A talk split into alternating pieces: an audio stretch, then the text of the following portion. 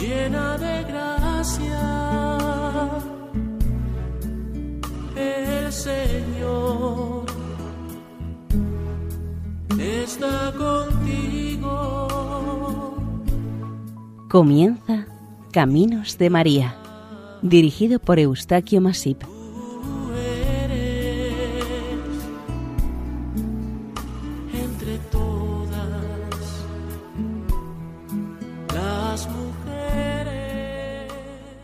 Nuestra cordial bienvenida a Caminos de María, un programa realizado por el equipo de Radio María Nuestra Señora del Lledó de Castellón. Les ofrecemos hoy el capítulo dedicado a Nuestra Señora de la Pascua del Señor. Esperamos sea de su agrado.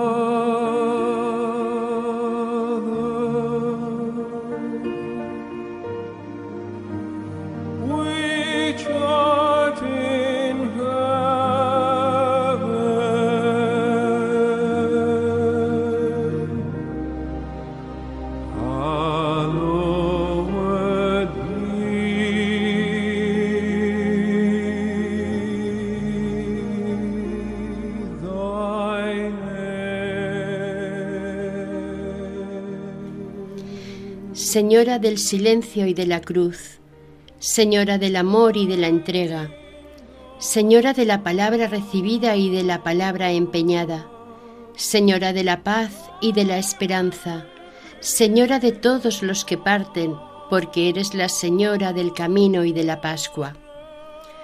Oración a Nuestra Señora de la Pascua por Monseñor Eduardo Pironio, cardenal. En el libro bíblico del Éxodo se narra con toda amplitud cómo conmemorar la fiesta judía de Pesaj, la Pascua. En esta celebración se recuerda y celebra la salida del pueblo hebreo de Egipto una vez liberado del esclavismo de los faraones. Esta liberación del pueblo hebreo históricamente siempre ha sido considerada como la fecha del nacimiento de este tan preferido y oprimido pueblo. Desde aquella salida de Egipto, el pueblo judío ha venido celebrando colectiva y tradicionalmente la fiesta de su Pascua. Al inicio de la primavera, en el mes de Nisán, durante los siete días que dura esta celebración de la Pascua judía, la ley obliga a su pueblo a seguir unos ritos, tradiciones y costumbres establecidos y regulados en la Torá, o lo que es lo mismo, la ley judaica emanada de Dios y entregada a los hebreos en tiempos de Moisés como pacto y compromiso por parte de este pueblo de ser el pueblo de Dios, el pueblo elegido de Dios. A partir de la venida de nuestro Señor Jesús en tiempos del emperador Augusto y siendo los primeros cristianos judíos, al celebrar la Pascua de la Resurrección del Señor, esta coincidía en el tiempo con la Pascua tradicional judía, por lo que se daba una continuidad histórica y religiosa de la primera u original Pascua. Para evitar esta coincidencia, en el primer concilio de la Iglesia en Nicea el año 325, se diferenciaron las fiestas pascuales cristianas, eliminando por parte de la Iglesia de parte de los elementos hebreos que interferían con los principios del cristianismo. Sin embargo, sí se ha mantenido el carácter móvil de la Pascua hasta nuestros días. Jesús, con sus apóstoles, celebró la última cena el primer día de la Pascua judía, el 14 del Nisan, nombre del primer mes del calendario judío, cumpliendo la antigua ley. Murió en la cruz el 15 del Nisan, correspondiente al día de la Pascua judía, y resucitó el 17 del Nisan, primer día de su Pascua, y es esta la que conocemos como la Pascua cristiana. Actualizando estas fechas, el 14 del Nisan fue jueves o 24 de marzo, el 15 fue viernes o 25 de marzo y el 17 domingo o 27 de marzo. Con el fin de que las celebraciones cristianas de la pasión de Cristo y su resurrección coincidieran en los días de la semana, tal como ocurrió en Jerusalén de hace más de dos mil años, hubo que estudiar cómo hacerlo y cuándo, a fin de que cada acto o hecho histórico coincidiera en los mismos días de la semana y para establecer el domingo como día dedicado a Dios por los cristianos. Jesucristo fue inmolado para liberarnos del pecado el día de la Pascua hebrea, tal como se inmolaban los corderos en el templo, según la ley, en el recuerdo del paso del pueblo hebreo por el Mar Rojo camino de la libertad. El término Pascua proviene del latín, griego y hebreo y significa paso, salto e incluso tránsito. La Pascua judía fue el paso de la esclavitud a la libertad de Israel. La Pascua cristiana es el paso de la vida terrena a la vida eterna. El paso o tránsito de Cristo de esta vida a la otra vida es lo que conocemos y celebramos solemnemente como Pascua de la Resurrección del Señor.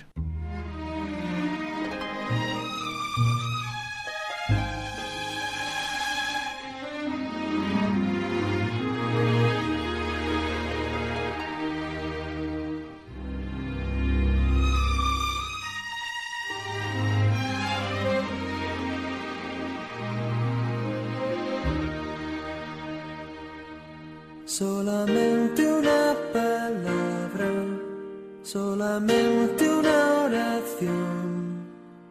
Cuando llegue a tu presencia, oh Señor, no me importa en qué lugar de la mesa me haga sentar o el color de mi corona si la llego a ganar. Solamente una palabra, si es que aún me queda voz, y si logro articularla en tu presencia. No te quiero hacer preguntas, solo una petición. Y si puede ser a solas, mucho mejor. Solo déjame mirarte cara a cara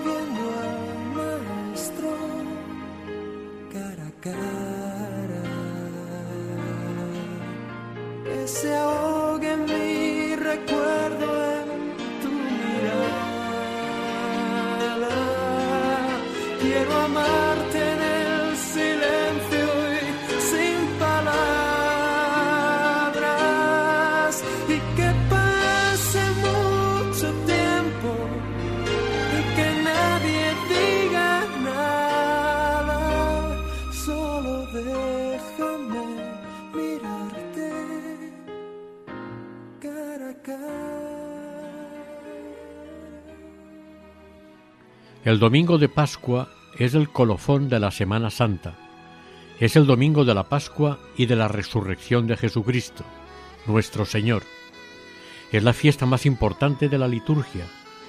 Este momento coincide con las primeras apariciones de Cristo a sus discípulos después de su muerte en la cruz el Viernes Santo. Esta es una fiesta móvil porque varía la fecha de su celebración en el calendario.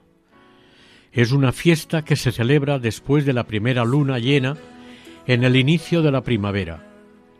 Esto en el hemisferio norte y oscila entre el 22 de marzo y el 25 de abril. En Oriente, al seguir el calendario juliano, estas fechas se sitúan entre el 4 de abril y el 8 de mayo.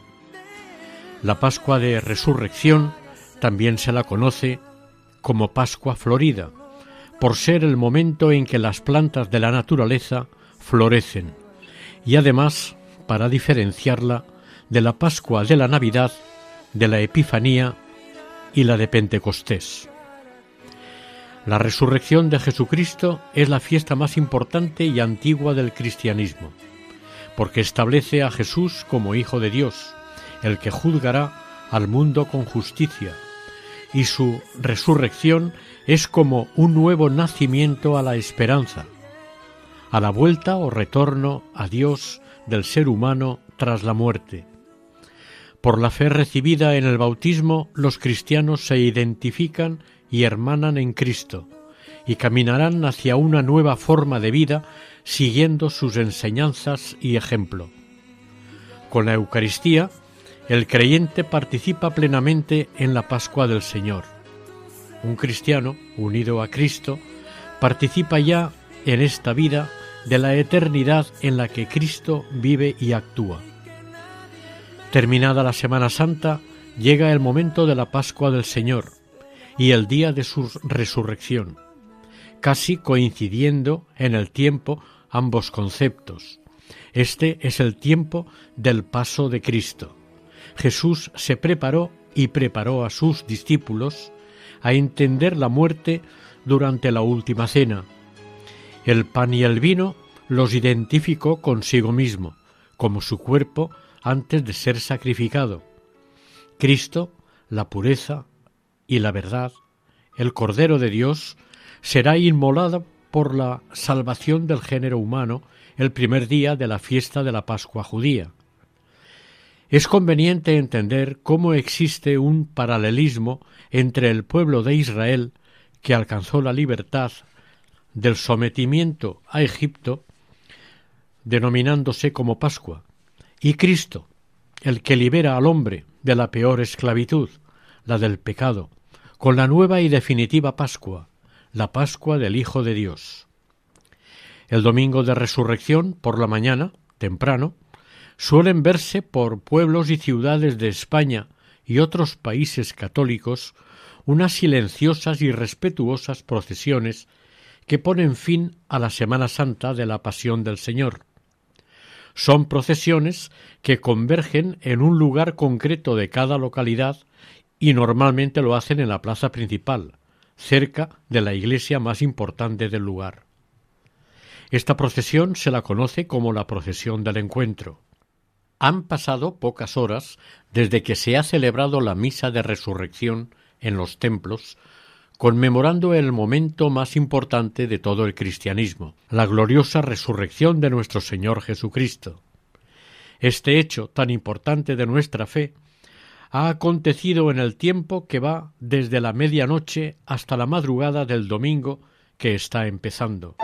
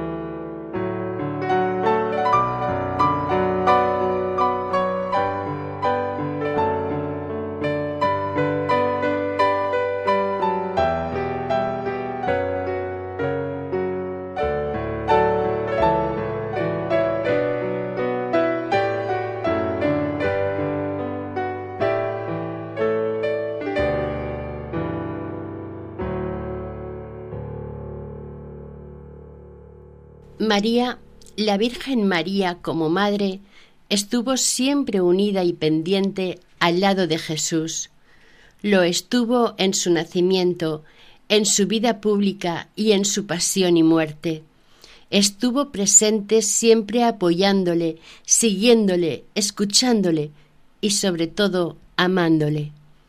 Vivió con él y por él intensamente toda su vida, y más aún en la dolorosa semana de su pasión y muerte, pero también fue testigo de la resurrección de su Hijo. Realmente María vivió el misterio de la redención con él y bajo él, por la gracia de Dios omnipotente. Hay muchos pasajes de la vida en común de ambos que no están escritos en los Evangelios, pero se sobreentienden, resultan obvios y los evangelistas no nos los cuentan. Es muy probable que el Hijo se presentase ante su madre tras la resurrección antes que a nadie, primero que a nadie. Recuérdese cuando en el camino del Calvario se vieron frente a frente, se miraron sin mediar palabra, no necesitaron hablarse, sus miradas bastaron para entenderse. María creyó ciegamente en su Hijo, su fe absoluta en Jesús fue evidente. Por esto, Jesucristo quiso presentarse ante ella primero que a nadie. No quiso que fuera de otra manera, se presentó ante su madre porque se lo debía.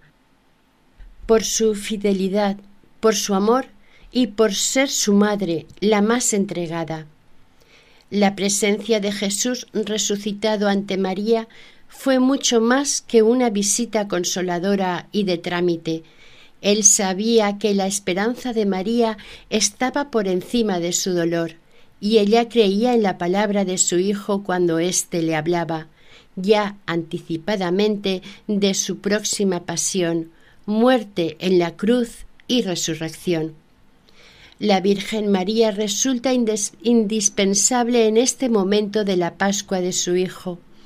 Toda la espiritualidad cristiana está marcada por su presencia y su ejemplo, en especial el último tramo de la vida de Jesús en su vida terrenal, la semana de la muerte de Dios en la segunda persona de la Santísima Trinidad. La primera escena del encuentro de la Madre y de su Hijo no la reflejaron los evangelistas en sus escritos, pero con toda probabilidad ocurrió realmente y nada se opone a esta idea. Al menos así se interpreta y se afirma en opinión de algunos de los antiguos teólogos como San Ambrosio, San Alberto Magno, San Paulino de Nola, San Bernardino de Siena o San Ignacio de Loyola, que en uno de sus ejercicios llega a decir Primero apareció la Virgen María, lo cual, aunque no se diga en la escritura, se tiene por dicho en decir que apareció a, tantos otros. En el siglo XIII, en la leyenda dorada, se narra y se afirma esta misma situación de esta manera. La Madre ha vivido la resurrección y ha sido la primera que ha visto y ha creído.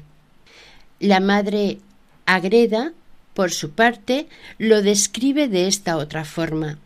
Estando así prevenida María Santísima, entró Cristo, nuestro Salvador, resucitado y glorioso, acompañado de todos los santos y patriarcas se postró en tierra la siempre humilde reina y adoró a su hijo amantísimo, y su majestad la levantó y llegó a sí mismo. Significa que la levantó y puso frente a él. Y con este contacto recibió la Madre Virgen un extraordinario favor que sólo ella mereció, como exenta de la ley del pecado. Y aunque no fue el mayor de los favores que tuvo en esta ocasión, con todo eso no pudiera recibirle si no fuera confortada de los ángeles y por el mismo Señor para que sus potencias no desfallecieran.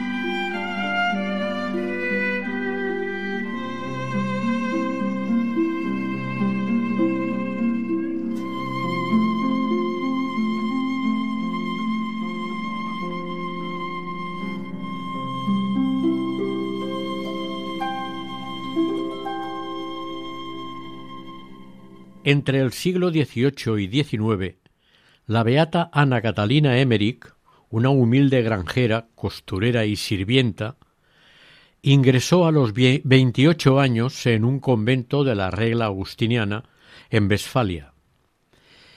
En este convento recibió los estigmas de la pasión del Señor, llegando a ser perseguida, encarcelada y vigilada con el fin de averiguar el origen de los estigmas y que nunca pudieron determinar su origen.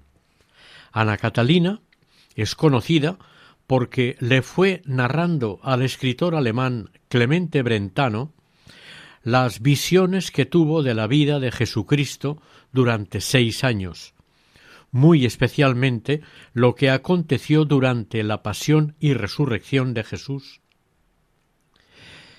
En uno de sus relatos dice La noche del sábado, la Santísima Virgen estaba en íntima oración anhelando a su Hijo, a Jesús, y se le presentó un ángel a decirle que fuera al portillo que tenía Nicodemo en la muralla de la ciudad, porque se acercaba el Señor. A María la desbordaba el gozo. Se envolvió en su manto y dejó a las demás mujeres sin decir nada a nadie. Fue sola y deprisa al portillo por el que se iba al sepulcro de Jesús. Serían las nueve de la noche. María se paró en el solitario camino en silencio. Miró curiosamente a lo alto de la muralla y vio que el alma reluciente y sin heridas de Jesús, acompañada de las almas de los patriarcas, se acercaban a María. Jesús se volvió a los patriarcas y señalándola les dijo María, mi madre. La Santísima Virgen se hincó de rodillas y besó el suelo donde Jesús había estado. Con indecible consuelo regresó donde estaban las mujeres preparando los ungüentos, especias y hierbas aromáticas. No les contó lo sucedido y las confortó, las consoló y las fortaleció en la fe. María Magdalena, María Cleofás, Salomé, Juana Cusa y María Salomé habían ido a la ciudad a proveerse de todo lo necesario para embalsamar el cuerpo del Señor al amanecer del día siguiente. Según Ana Catalina, las santas mujeres estuvieron preparando las especias y los lienzos para preparar el cuerpo difunto del Señor antes del amanecer. Temían que los enemigos del Señor les impidieran realizar su trabajo de embalsamamiento. Continúa narrando una nueva visión. María completó su camino hacia el Calvario y cuando estaba cerca se quedó quieta y contempló la aparición de Jesús con su santo cuerpo martirizado. Un ángel le precedía. A sus lados los dos ángeles adoradores en el sepulcro. Y le seguía una multitud de almas redimidas. Jesús no se movía, y en voz baja habló a María, diciéndole que ahora resucitaría en cuerpo viviente y transfigurado, y entonces vendría a verla, que le esperara en la piedra del Calvario, donde él se había caído. María se quedó arrodillada rezando, envuelta en su manto, en el lugar donde el Señor le había citado. Debía ser la medianoche pasada. En otro apartado sigue contando. En el instante que el ángel echó abajo la piedra de la tumba y tembló la tierra, vi que el Señor resucitado se apareció a su madre en el Calvario. Las almas de los patriarcas se inclinaron ante la Madre de Jesús, María.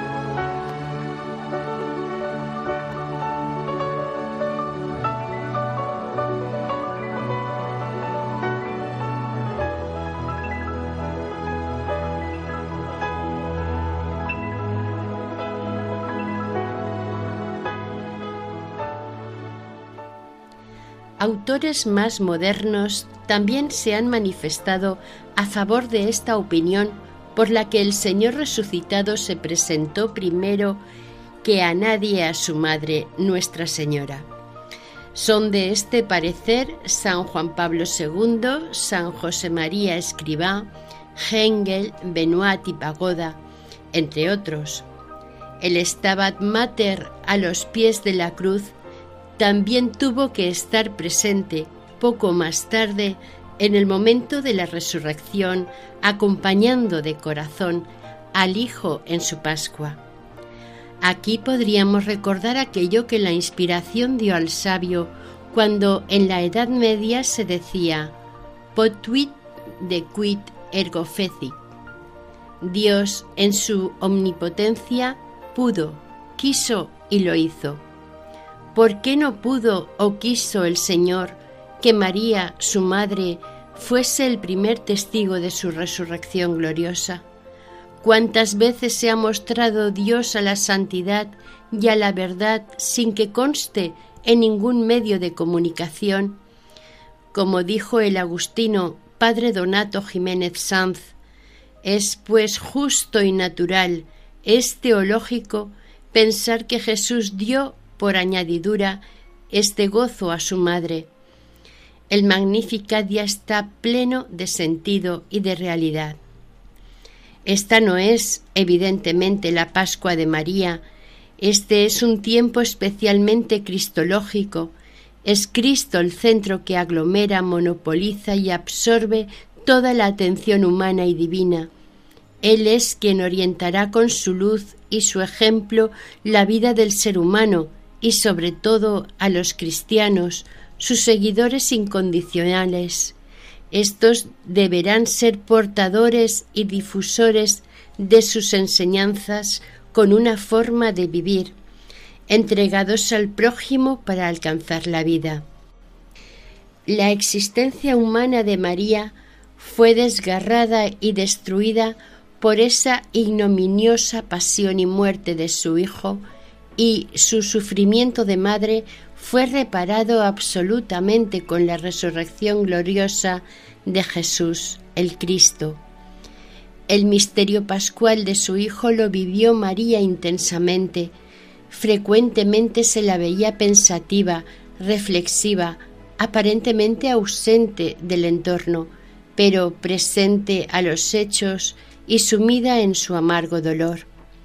María, bajo la cruz, sufre profundamente con su unigénito, se asocia con ánimo materno a su sacrificio, aceptando amorosamente la inmolación de la víctima que en ella engendró el Espíritu de Dios. Ella repasaba el tiempo vivido con su Hijo desde aquella anunciación del Arcángel y encarnación hasta este momento de insufrible dolor, pasando por el nacimiento en Belén, la huida a Egipto, el extravío de Jesús niño en el templo, el tránsito de José durante la juventud de Jesús y repasaba la incomprendida y expuesta vida pública de su Hijo entre sus conciudadanos que a veces le seguían y en otras le perseguían. Un recuerdo acudía a su mente con frecuencia. Recordaba a Simeón y su profecía. Una espada atravesará tu corazón. María, todo lo que recordaba y lo que vivía ahora estaba en ella presente, según nos dice el Evangelio. Guardaba todas estas cosas profundamente en su corazón. Ella vivió el misterio pascual cada día de su vida por dos motivos, porque amaba como nadie a su Hijo y por la gracia que le otorgaba el Espíritu Santo, su gran protector y defensor, que le infundía paciencia, humildad, sabiduría, fe, esperanza y sobre todo amor. Con la resurrección de Cristo, María será una mujer nueva. Ella fue y es el principal testigo de esta novísima Pascua, la Pascua del Hijo de Dios e Hijo suyo. También lo es porque estuvo presente junto al hombre nuevo, al que le aportó la vida para darnos la nueva vida, y su acompañamiento la hace máxima colaboradora junto a su Hijo de la redención, y ella es nuestra Madre. María estará presente en la ascensión del Señor, en la venida del Espíritu en Pentecostés, y como Madre de la Iglesia eternamente.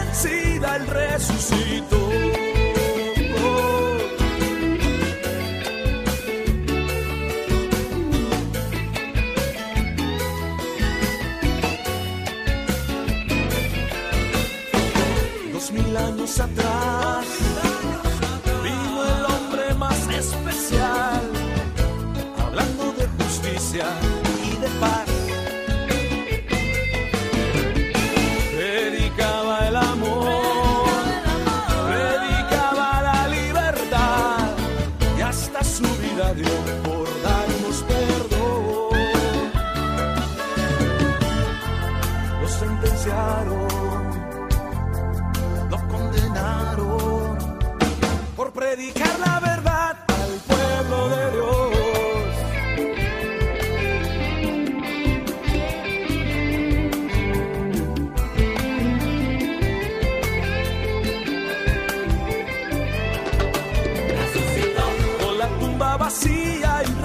Dejó a la muerte vencida, el resucitó.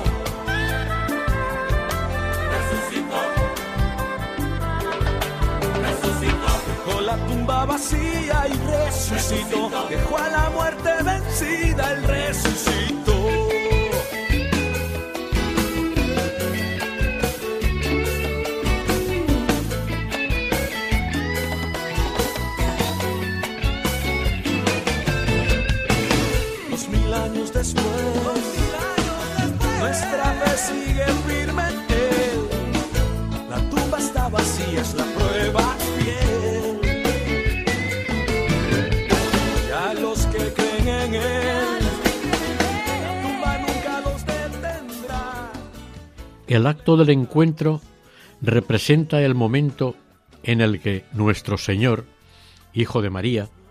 se presenta ante su hasta ahora desconsolada madre, como constatación de su propia resurrección como le predijo durante su vida pública. Este gozoso encuentro del Hijo con la Madre se desarrolla públicamente en las plazas de las localidades aproximadamente de esta manera entra en la plaza una procesión, más o menos numerosa, en la que una imagen de la Virgen María, con su rostro apacible y limpio, vestida normalmente de blanco, simbolizando la pureza, va instalada sobre una peana. Se encontrará frente a frente con su Hijo, nuestro Señor Jesucristo, también en una imagen instalada sobre una peana, vestido a su vez, con una túnica blanca, presentando todavía los estigmas de su pasión, pero con un rostro radiante, apacible y sereno. Es el Cristo resucitado que se presenta ante su amantísima madre, tan dolorida por su muerte días atrás, para evidenciarle que sigue vivo y que ha resucitado como le anunció. Después de estar las dos imágenes unos momentos frente a frente, un estallido de aplausos y vítores rompen el silencio dominante en la plaza. Este júbilo da a entender cómo la alegría y emoción de la resurrección del Señor invade el corazón y las almas de los creyentes que contemplan este encuentro. A continuación, todos los presentes, acompañados de las respectivas peanas con sus imágenes, se enfilan hacia la iglesia donde estarán expuestos a la devoción de los fieles el resto del domingo de resurrección, al menos. Y en su alma este encuentro perdurará el resto del año litúrgico. A esta imagen de la Virgen María, protagonista del encuentro, también se la conoce popularmente como la Virgen de Pascua o Nuestra Señora de la Pascua. María es el arquetipo de la mujer por antonomasia, es la iniciadora de un linaje único e incluyente, en oposición y complementariedad a la vez de Eva. Suplió hasta el infinito la maternidad de la primera mujer para ser una nueva y esplendorosa Eva, la que realmente está unida a cada uno de sus innumerables vástagos por el verdadero amor, que es Jesucristo. El amor del servicio, de la comprensión, de la protección, del acompañamiento y el de nuestra redención junto con su Hijo y hermano mayor nuestro, Jesucristo. El encuentro con el Hijo transfigurado la transportó como a la gloria en un éxtasis personal y universal. Personal como madre del unigénito divino y universal como madre de los hijos del Redentor de una humanidad errante y sin pastor, encauzada ahora por su Hijo hasta el fin de los siglos de la mano de la Iglesia, y María fue proclamada Madre de la Iglesia. Ella es su miembro eminente y ejemplar, que realmente ejerce su función materno. En el Concilio Vaticano II se recuerda de la primera carta a Timoteo siguiente porque hay un solo Dios y también un solo mediador entre Dios y los hombres, Cristo Jesús, hombre también, que se entregó a sí mismo como rescate por todos. Y añade el concilio, la función materna de María hacia los hombres de ninguna manera oscurece o disminuye esta única mediación de Cristo, sino que enseña su eficacia. María, la Madre del Divino Redentor, colaboró de manera total y absoluta en la obra del Salvador, con obediencia, con la fe, la esperanza y la ardiente caridad, para restaurar la vida sobrenatural de las almas. Ella se convirtió para nosotros en la Madre en un orden de la gracia.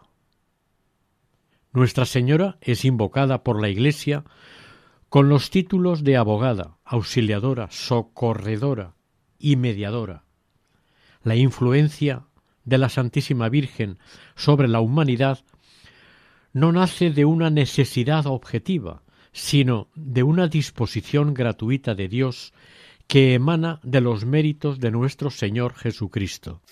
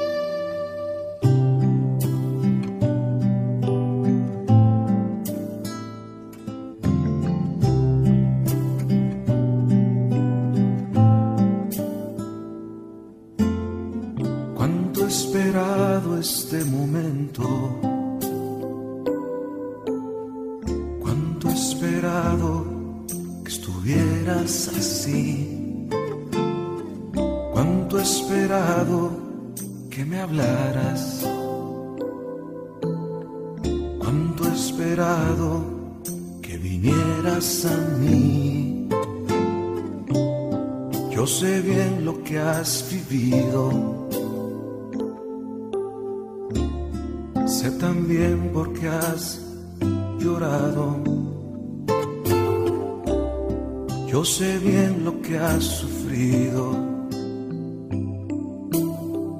Pues de tu lado no me he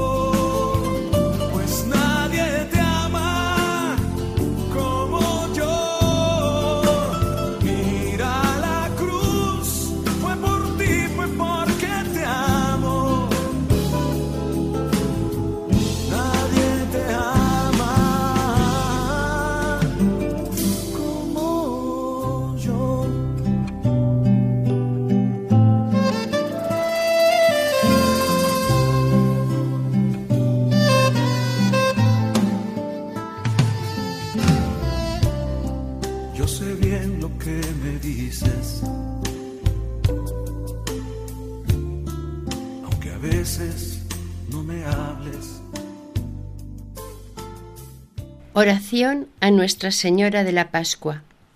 Virgen María, Madre y Señora, que acompañaste a tu Hijo nuestro Señor en su Pascua, asístenos y llévanos de tu mano cuando llegue nuestra Pascua, para que entremos en el seno del Padre Creador.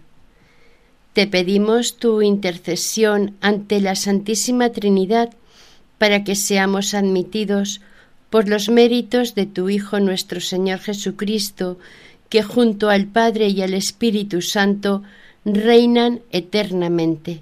Así sea.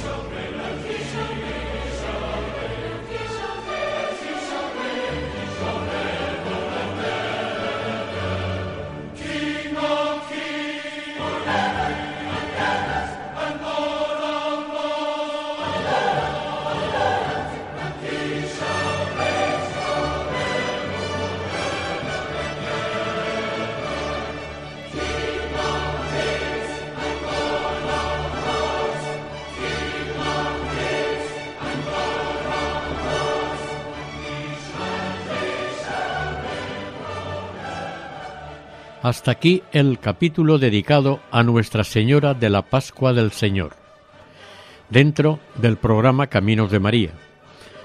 Si desean colaborar con nosotros, pueden hacerlo a través del siguiente correo electrónico caminosdemaria@radiomaria.es. El equipo de Radio María en Castellón, Nuestra Señora del Lledó, se despide deseándoles que el Señor y la Virgen les bendigan.